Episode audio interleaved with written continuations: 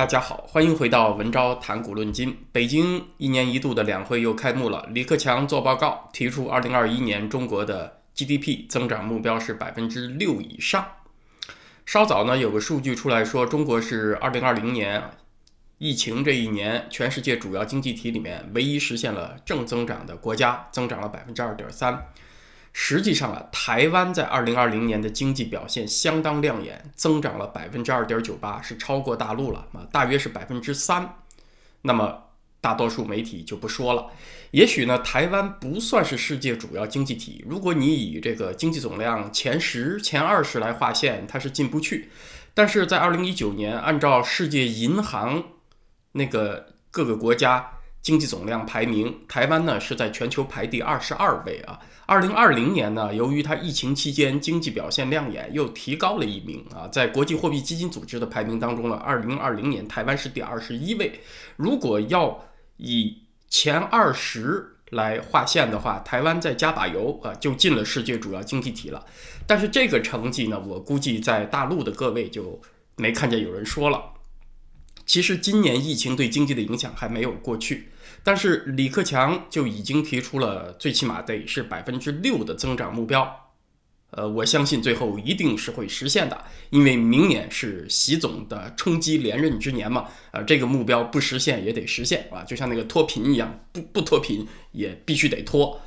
对于中国二零二零年这百分之二点几的经济增长啊。从《纽约时报》到 BBC，这些西方左流媒体都是不加质疑、不加分析的引用，这其实是相当不负责任的一件事情，等于呢是帮中共去做大外宣。说不负责任是轻的啊，往重点说呢，就是又蠢又坏了。那么，想要了解中国宏观面的真实情况，你除了去看国家统计局还有什么海关总署的数字之外，还有别的信息吗？啊，除了去拿内参，确实没有别的办法了。但是呢，我们能够从一些途径看到中国的重要统计数字是怎么掺水造假的，那就举一反三，你大体上也就知道整体情况是怎么样了。这一部分呢，今天会谈到的。美国二零二零年呢，它经济总共萎缩了百分之三点八。加拿大啊更惨，我所在的加拿大估计二零二零年经济萎缩至少百分之五以上啊。一看中国那边增加了百分之二点三啊，二零二一年还要至少增加百分之六，马上就有很多人啊，国内外都有哈，就展望中国要赶超美国了啊，这事儿很近了，中美从来没有这么接近过。甚至我看到有人算了一笔账啊，就说二零二八年中国经济总量就超过美国了。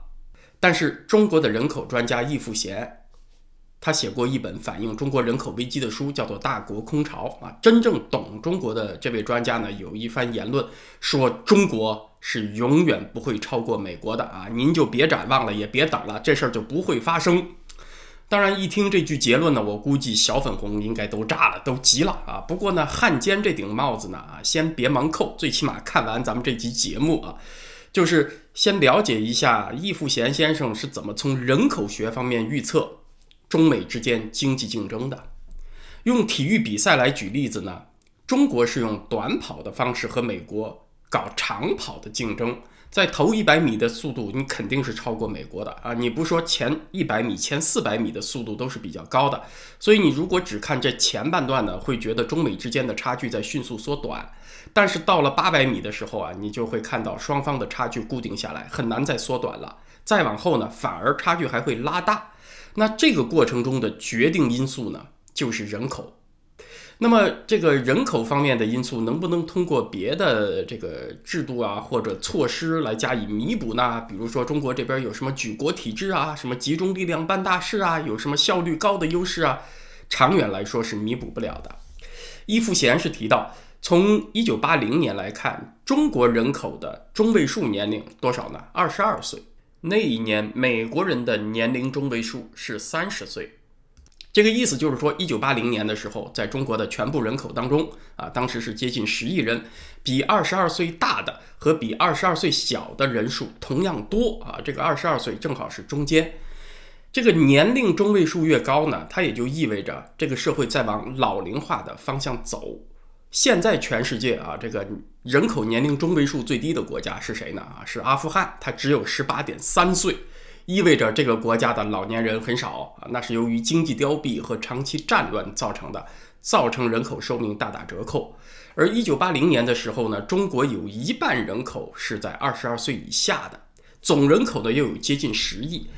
呃，当时中国没有大规模战乱，所以相当于呢是有一个庞大的青年劳动力群体。那这群人想的就是干活、吃饭、过好日子，他对什么医疗养老没有迫切需要，国家的福利开支可以压到最低。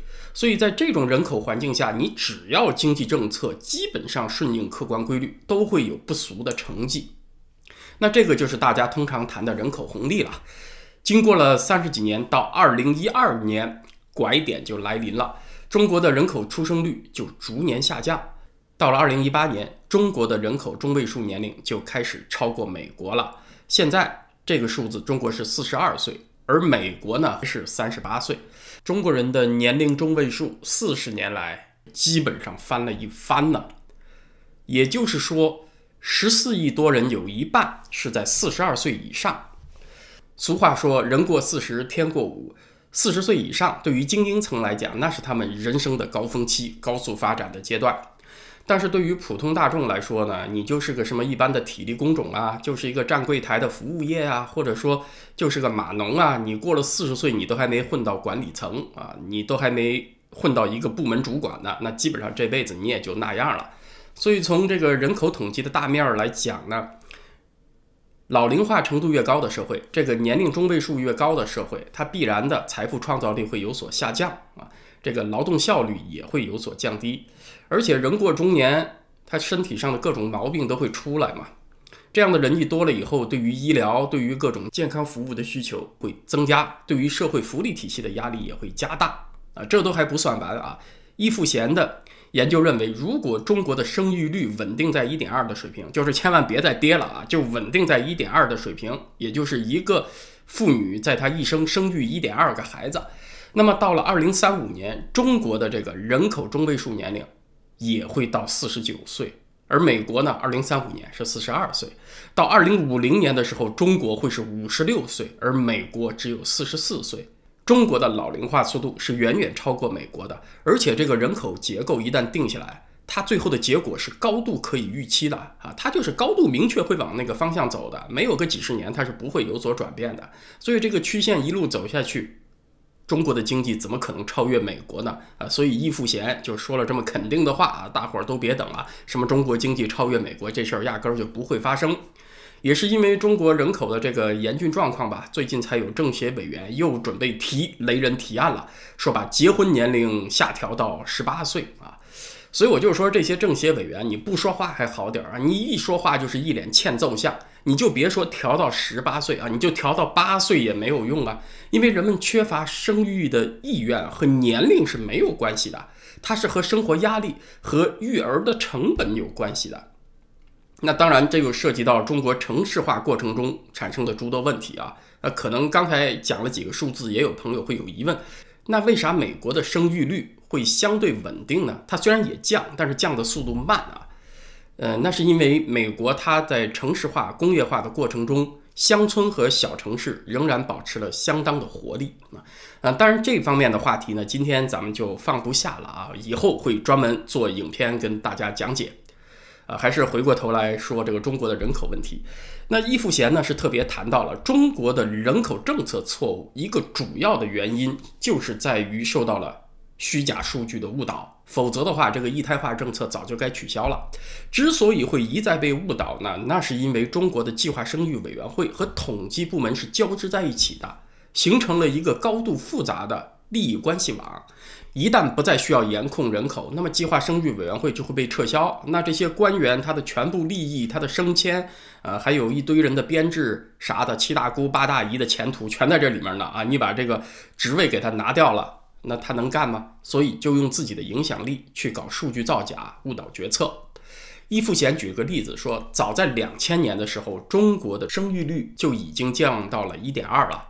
而那一年出生的人口呢，只有一千四百零八万，也就是说，最迟到那个时候，两千年那个时候就必须得放弃一胎化政策了。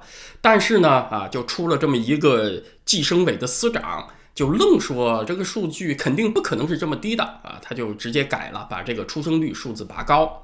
这种编造数字的游戏呢，又延续了十几年，直到什么就业呀、养老金亏空啊，这个各方面的问题越来越突出，和怎么都和那个人口出生的数字对不上号了啊！到二零一五年才搞了一个人口小普查，把水分挤出去一部分啊，一看你再维持一胎化政策实在不行了。第二年，二零一六年转变政策，开放二胎啊，开放二胎以后，二零一六年的人口出生率是一点二四。大约出生了一千二百万个婴儿，其实呢也是低于预期的。但是呢，刚好又碰到二零一七年要开中共十九大了，要决定这个计生委要不要存在，所以呢，这些官员就愣说啊，开放二胎，这个达到拉动生育率的指标已经达成了。直到二零一八年，这个计划生育委员会被并入了国务院卫生健康委员会，领导体制变了以后啊，相对真实一点的数字才浮出水面啊，是什么样呢？就是二零一八年中国的出生人口是一千三百六十二万人，而此前那个计生委预计要达到一千八百万人啊，中间就差了这大几百万。国家统计局，它负责人口普查的副局长呢，是来自于计划生育委员会的；全国人口协会的会长是来自于计划生育委员会的；统计局关于人口方面的数字呢，又是从计生委来的。所以，这个计生委就成了掩盖中国真实人口状况的体制性障碍了啊。那么好，这是不是把计生委？裁撤并入另外一个部门以后，这个中国人口的真相就显露出来了呢。啊，您还别急，因为这个计生委啊，它只是中央一级搞数据造假的衙门啊，各个地方政府也是有充分的虚报人口的动机的。比如说啊，在义务教育阶段，学生人数越多，那么地方教育部门自然得到中央的拨款就越多，所以地方政府呢，它就会习惯性的虚报新生人口。这样六七年以后，这个年龄阶段的人口到了上学的年纪嘛，就能够得到更多的教育拨款。可是这个地方教育部门呢，还不算狠的啊，这个地方公安部门虚报人口比他还厉害。公安局呢，它是以户籍造假的方式虚报人口，这就又涉及到中国一个特别有意思的现象啊，就是不同的职能部门都出统计数字，但是你不能细看，因为他们经常打架啊，就经常有冲突，比如。二零一零年到二零一九年这十年间，国家统计局所报出来的中国人口增加了一点三亿人，而公安户籍呢就显示增加了一点七亿人，中间就差了四千万。啊，为什么会这样呢？因为和和户籍有关的这个利益啊很多。你就包括有些城市的购房条件优惠等等，它都是和户籍挂钩的。所以公安部门呢，它会习惯性的创造些冗余，就是制造一些虚户口、假户口在手上。那这里面幺蛾子就多了。比如澎湃新闻就报过，河南省鹿邑县有一个公安领导的女儿就有六份假户口。所以中国真实的人口危机啊，可能比基于数据估算出来的最糟糕情况还要糟糕。就像最近网上流传一组数字，二零二零年一月一号，上海只出生了一百五十六个婴儿，大约是十年前的十分之一。啊，就算这个数字你也不能全信吧，但是中国的人口出生呈断崖式的下跌，应该是个不争的事实。呃，上面这些观点呢，都是易富贤先生谈到的，我这里呢想补充一点，呃，易先生呢确实是研究中国人口二十多年，是比较权威的。呃，他上面所说的呢，主要是和中国人口出生有关的真相，很多是被掩盖的。但其实关于中国人死亡的真相啊，也是被掩盖的。北大教授齐伯利最近通过调查研究发现，中国人的预期平均寿命大约是在六十七点八八岁啊，六十七到六十八岁之间。可是要知道，国家统计局的报告早在二零一八年他就说，中国人的平均预期寿命已经达到了多少？七十七岁啊！好家伙，这位北大教授直接就给国家统计局打脸了，一下子把你的这个寿命的数字减十岁下来。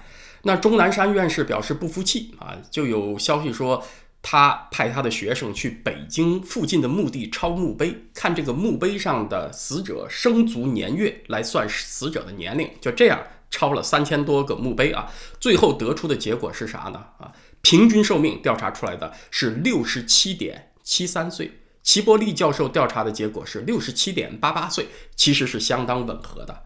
啊，这目前呢是网络上流传的一个故事啊，没有经过官方确认，但是呢也没有见钟南山院士出来否认。说到抄墓碑这个事儿呢，我又得补充一句，因为你如果用抄墓碑的方式估算人口年龄啊，它准不准和你这个墓地的取样有很大关系。